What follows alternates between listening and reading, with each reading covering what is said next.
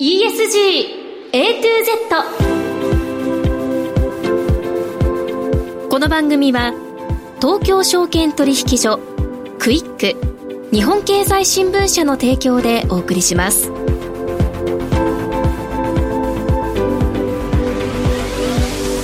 皆さんこんにちは。滝口ゆりなです。7月3日月曜日のお昼皆さんいかがお過ごしでしょうか？この番組は ESG A to Z というタイトル通り近年世界規模で関心が高まっている ESG を A から Z までつまり入門編から応用編まで全てお伝えする番組です。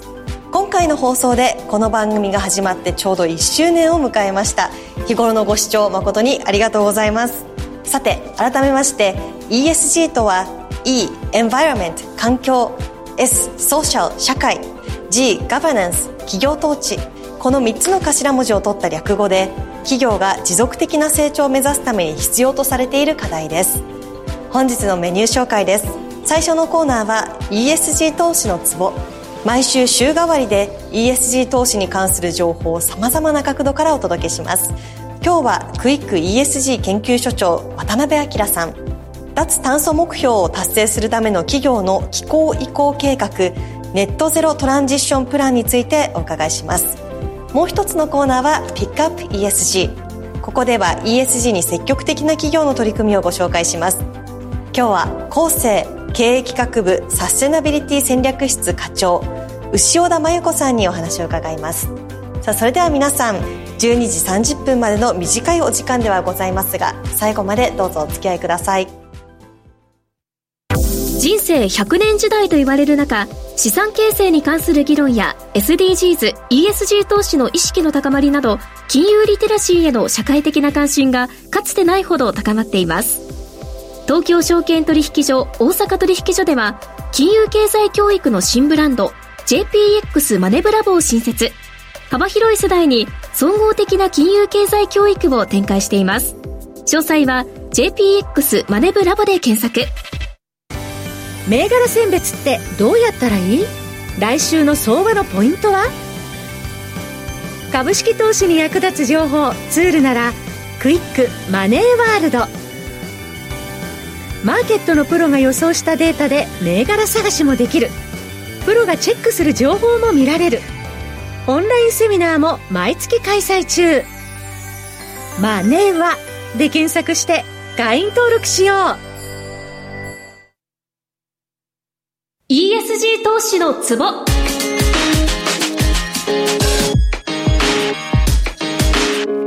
最初のコーナーは ESG 投資のツボ。週替わりで ESG 投資に関する情報を様々な角度からお届けします。今日はクイック ESG 研究所長渡辺明さんにお越しいただきました。渡辺さんよろしくお願いします。よろしくお願いいたします企業が ESG に取り組むためには ESG の課題を正しく理解することが大切ということで渡辺さんには毎月ですね ESG にまつわるキーワードを解説していただいています。今回は脱炭素目標を達成するための企業の気候移行計画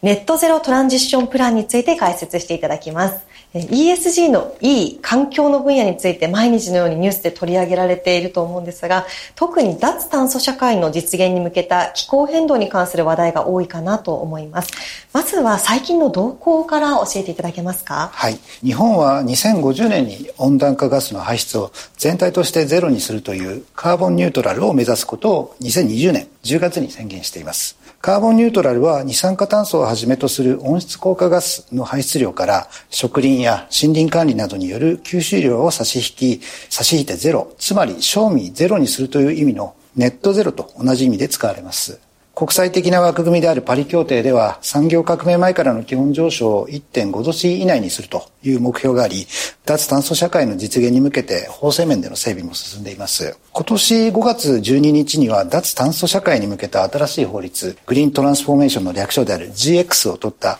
GX 推進法が衆議院の本会議で可決し成立しました。参議院で雇用に配慮しながら脱炭素を進める公正な意向を条文に追記するよう修正し、修正案が衆院で改めて採決されました。はい10年間で20兆円規模となる新しい国債である GX 経済移行債とという債券が発行され、民間資金と合わせて150兆円超の、えー、脱炭素投資が進められることになります。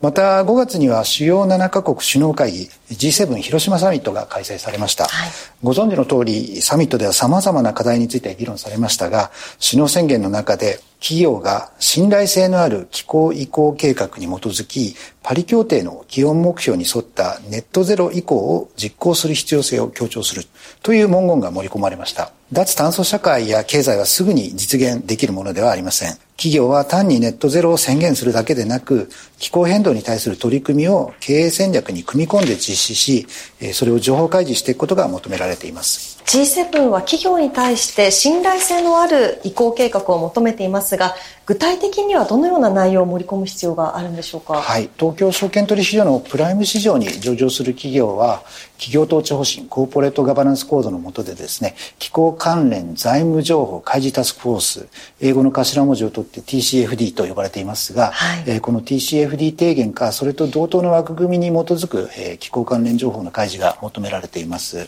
TCFD 提言は企業に対して4つの項目について開示することを求めています。1番目がガバナンス、2番目が戦略、3番目がリスク管理、え最後の4番目が指標と目標です。この4つに沿って企業は気候関連の情報開示を進めています。TCFD は21年10月の改定で、この2番目の戦略の中に移行計画を加えました。企業が公表する有価証券報告書など年次報告書の中で、まずは温暖化ガスの排出実績、え、そして低炭素への移行による事業、戦略、財務計画への影響、え、さらに温暖化ガス排出削減目標、事業や戦略の変更など、移行を支援するための行動や活動という情報開示を推奨しています。国際的な ESG 情報開示基準を策定している国際サステナビリティ基準審議会 ISSB の気候関連開示の基準案にも、え、移行計画が盛り込まれました。えー、企業はそれぞれが掲げている温暖化ガスの排出削減目標を達成するための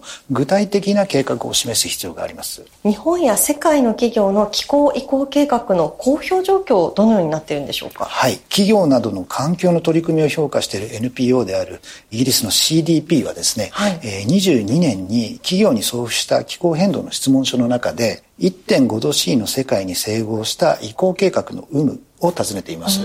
クイックの ESG 研究所で回答を集計したところ、日本企業では質問書に回答し公表した939社のうち39%に相当する369社がですね、事業戦略の中にですね、1.5度 C 世界に整合する移行計画を含むという回答をしています。また世界全体で見るとですね、22年の気候変動質問書に回答した18,600社超のうち4100社が1.5度 C 世界に整合する移行計画があると回答しています。脱炭素社会の実現に向けた企業の取り組みが進んでいるように見えますけれども、どのような課題があるんでしょうか？はい。CDP が22年の気候変動の回答を分析したレポートによるとですね、移行計画の中でも信頼できる移行計画という要素を満たす主要指標すべてに十分な回答をした企業数は全世界でわずか0.4%に相当する81社に過ぎなかったそうです。国別で見ると日本は16社と最多でしたが、先ほど説明した移行計画があると回答した369社と大きな開きがあるのが実態です。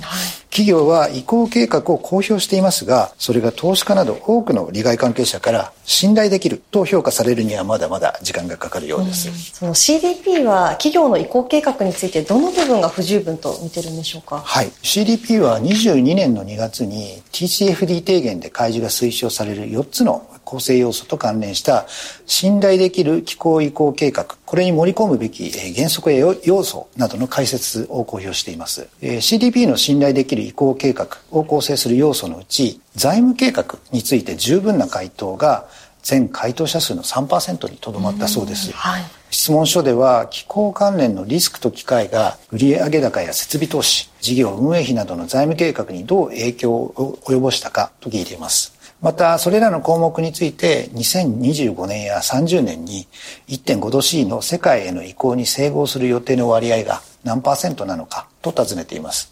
特にあの後者の質問への回答率が低かったようです、うん、財務計画について不十分だった要素は目標で十分な回答は全体の4%でした。CDP の質問書は温暖化ガスの排出量目標や売上高など活動量あたりの排出量を示す排出減単位目標ネットゼロ目標の詳細について回答を求めています CDP は企業に対し2030年までに排出量を半減させる科学的根拠に基づく目標と50年までにネットゼロという長期目標を設定することを求めていますがその対応が遅れているようです。一方でリスクと機会については十分な回答が3割を超えガバナンスも24%と相対的に高くなりました。財務または事業戦略に影響を及ぼす可能性があると特定されたリスクと機会に関する説明や取締役会レベルでの移行計画の監督気候関連のインセンティブ導入といったものは相対的に進んでいるようです、はい。えー、日本企業の中で積極的に取り組んでいる企業とその内容について教えていただけますか？はいえー、22年の CDP の評価があの最高の A だったキリンホールディングスは、はい、23年1月に制約したトランジションリンクローンが移行金融の補助金事業に選ばれ、補助金の審査委員会からは多排出産業でない業種のロールモデルとなる案件という評価を受けています。はい同社は22年の環境報告書に TCFD 新ガイダンスに準拠した開示を盛り込み、移行計画も含まれています。キリングループは気候変動緩和のロードマップを策定し、22年1月から運用開始しました。グループ全体で50年までに排出量実質ゼロを目指し、30年までに19年に比べて自社による直接間接排出分であるスコープ1と2の合計を50%削減し、事業活動に関連する他社排出分であるスコープ3を30%削減するという中期目標を設定しています。はい、これらは脱炭素の国際的な認定機関である SBT イニシアチブから科学的根拠に基づいた目標という認定を受けています。はい、温暖化ガスを多く排出しているとされる業種で積極的に情報を開示している企業というのはありますか？まず科学の分野では住友科学が注目されます、同社も CDP の評価が A の企業です。21年12月に50年2050年の実質ゼロ実現に向け30年度までの温暖化ガスの自社排出分であるスコープ1と2の合計の削減目標について13年度比30%としてたところを50%へと大幅に情報修正し、えー、2度 C を十分に下回る目標という SBT 認定を改めて取得しました。また、スコープ3の削減に向け、主要サプライヤーとの情報交換会を毎年開催しているそうです。海運セクターではですね、16年から7年連続で CDP の A リストに入っている川崎汽船が目を引きます。はい21年11月にですね50年目標として温暖化ガス排出実質ゼロを掲げ国際開示機関 IMO による国際的な業界目標に沿って50年までに排出量を2008年比50%以上削減としていたものを引き上げました。30年に燃料効率を2008年に比べて50%改善するという中期マイルストーンを掲げ CO2 排出削減効果のある液化天然ガス、え LNG 燃料船の導入などに取り組んでいます。22年度中期経営計画では5カ年で3100億円の環境投資を見込んでいます。ここまで挙げていただいた企業とは異なる分野の企業で好事例というのは何かありますか？はい。日本では2023年3月31日以後に終了する事業年度から有価証券報告書でサステナビリティ情報の開示が義務化されました。はい、UFO での情報開示という観点では小売業の J フロントリテイリングが参考になるでしょう。金融庁が23年1月末にサステナビリティ情報開示の公示例集でネットゼロ実現に向けた移行計画を時系列で図示しながら塀に記載したとして取り上げており同社も CDP の A リスト企業です。J フロントの CDP 質問書への回答によると21年度に30年のスコープ1と2の削減目標を従来の17年度比40%からこちらを60%に引き上げて1.5度 C 目標として SBT 認定を再取得しています。また有価証券報告書への開示によって移行計画を株主と共有しています。年1回開催する ESG 説明会で機関投資家と対話する機会を設定している上、社長や担当役員、投資家向け広報、IR ですね。この担当者が適時国内外の機関投資家、アナリストと対話し、フィードバックを受けているそうです。気候移行計画を信頼できるという内容にするためには、企業やるべきことまだまだ多いようですね。そうですね。脱炭素実現に向けた移行計画では、2050年までの温暖化ガスの実質ゼロ目標の実現に向け、科学的根拠に基づいた2030年や2025年の中短期目標を明記し、経営計画とも連携させて、財務への影響を説明することが望まれています。サプライチェーンとの連携も大切になってくるほか、毎年進捗状況を示して株主をはじめとした利害関係者から理解を得る必要があります。まあ、移行計画はですね、株主総会で測るのが一つの案で、例えば海外では食品、日用品大手のイギリスのユニリーバーが2021年3月に気候移行行動計画を発表し、これを5月の株主総会で圧倒的多数の賛成で可決したという例があります。はい、温暖化ガスの排出実質ゼロを打ち出しながら内実が異なるウォッシュとみなされないためにも実現に向けた精緻な計画とその情報開示が求められています。はい。今日は企業の気候移行計画について解説いただきました。渡辺さん、ここまでありがとうございました。ありがとうございました。新刊 CD 音声ダウンロードメリマンスペシャル2023年後半を読むは好評発売中日経平均株価の年前半最安値が重要変化日と一致したレイモンド・メリマン氏が先生学と独自のサイクル理論で年後半のマーケット世界情勢を大胆予測価格は送料別で税込6600円お申し込みはインターネットまたは03-3595-4730ラジオ日経までより充実した仕事や生き方を実践したいビジネスパーソンの発見につながる番組、マネーのからくり。投資や移住、副業や起業など様々な方法で自分らしくお金に困らない生き方を実践している人々にインタビュー。話題のビジネスや働き方をテーマにお金の流れ、仕組みをわかりやすく解説します。マネーのからくり。毎週金曜朝7時30分からラジオ日経第一で放送中です。ピックアップ ESG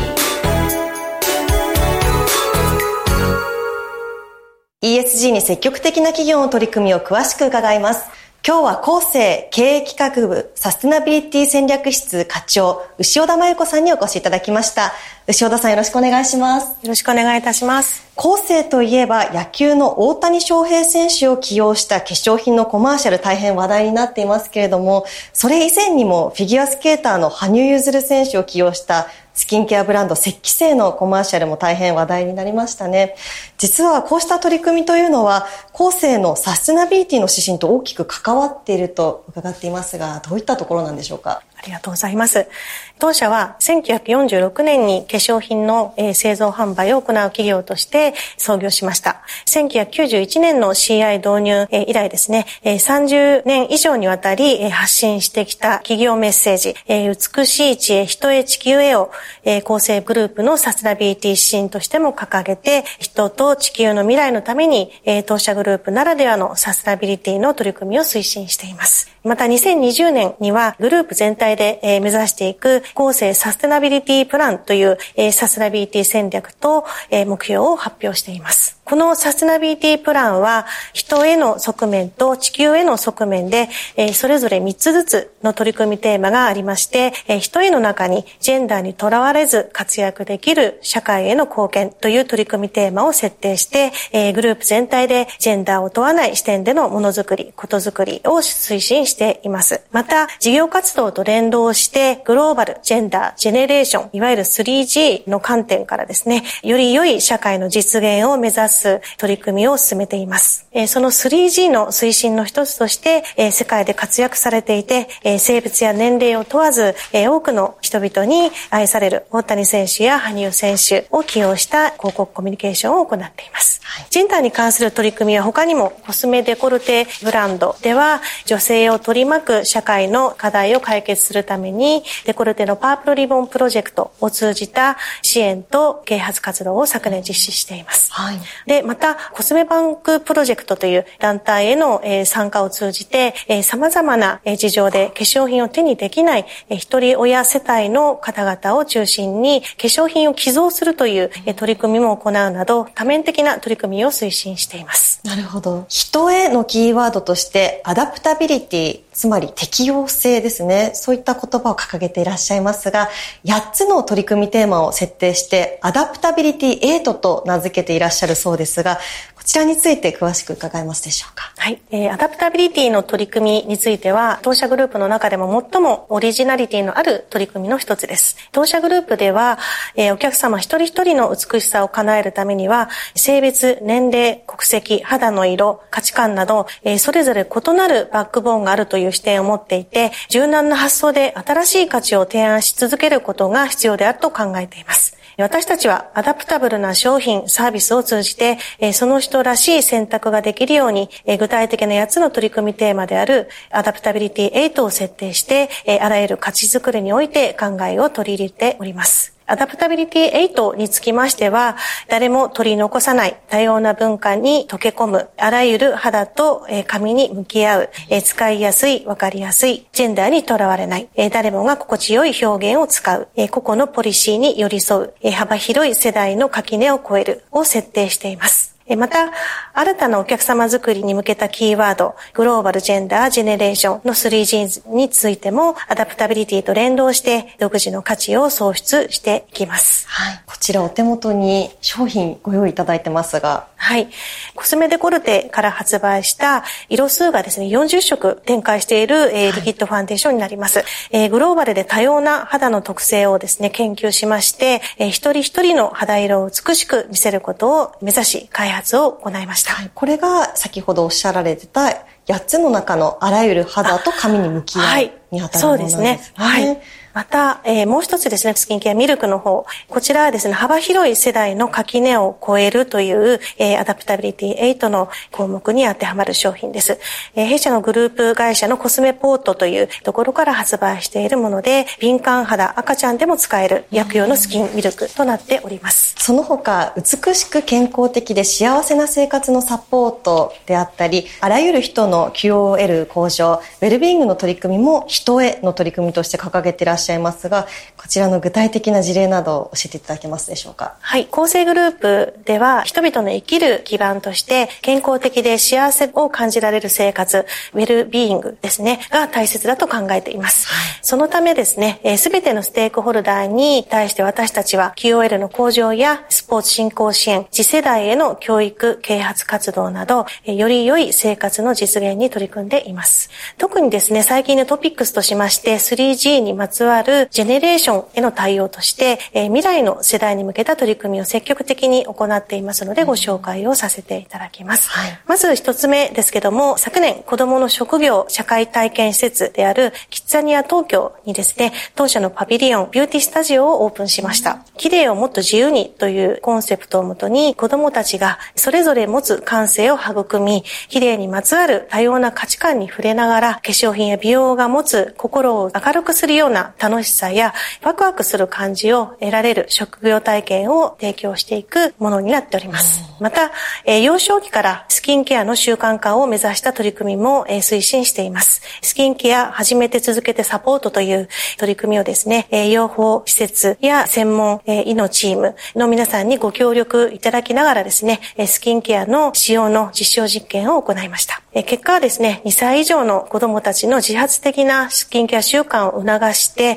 それを定着させることができるということを確認いたしました。赤ちゃんの頃からですね、肌を健康に保つということは、アトピー性皮膚炎をですね、はじめとするアレルギーの予防にもつながってくるというふうに言われておりますので、こういったあの将来的にも QOL 向上につなげていけるような取り組み、研究をこれからも進めていきたいというふうに思っております。はい。そして厚生グループのサステナビリティ方針における基盤となるポリシーとしまして、創業者である小林幸三郎さんの座右の銘、正しきことに従う心、そういった言葉があると伺いましたが、こちらに関しては詳しく教えていただけますか？はい、えー、創業者の小林幸三郎は、戦後間もない時代に、えー、人々に、えー、夢と希望を与える、えー、化粧品の製造販売を志しまして、えー、常に高品質な化粧品を提供することに情熱を注いでいました。えー、その創業から現在にまでの間ですね、化粧品一筋に常にお客様視点のものづくりを心がけて、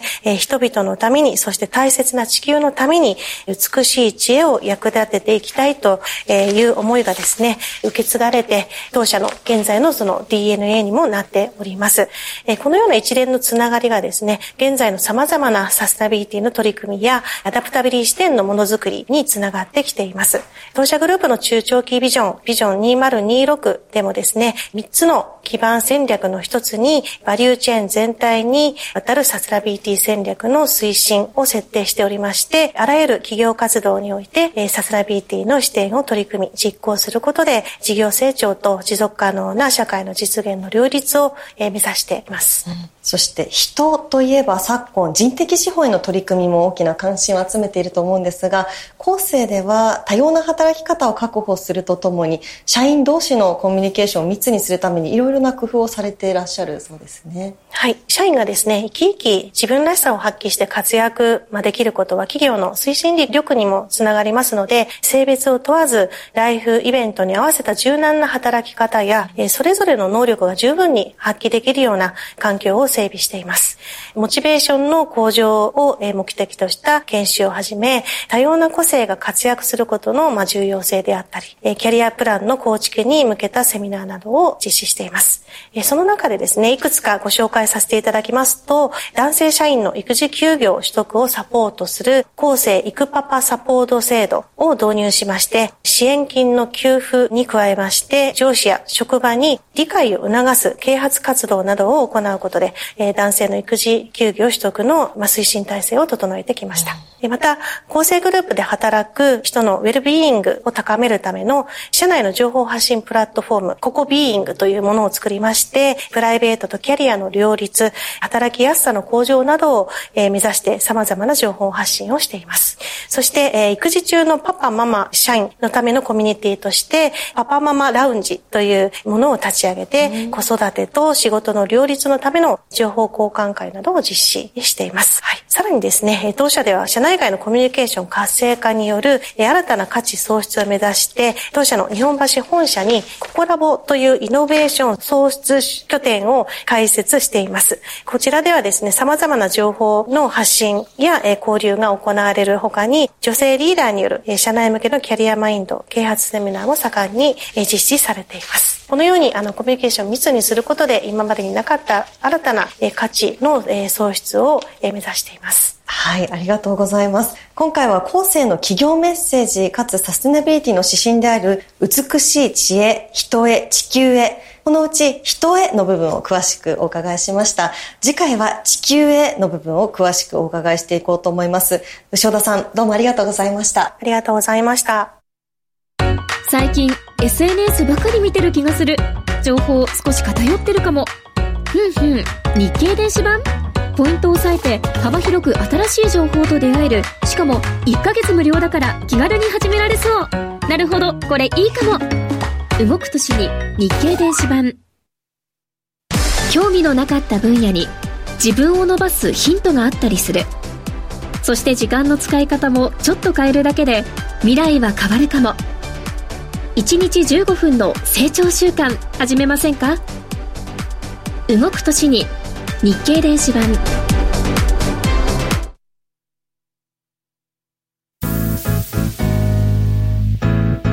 ESG A to Z」この番組は東京証券取引所クイック日本経済新聞社の提供でお送りしました。投資に関する最終決定はご自身の判断でなさいますようお願いします。ESG A to Z 今日の前半はクイック ESG 研究所長渡辺明さんにそして後半では後世経営企画部サステナビリティ戦略室課長牛尾田真由子さんにお話を伺いました。今日の放送は皆さんの投資の参考になりましたでしょうか？ここまで滝口ゆりながお伝えいたしました。ありがとうございました。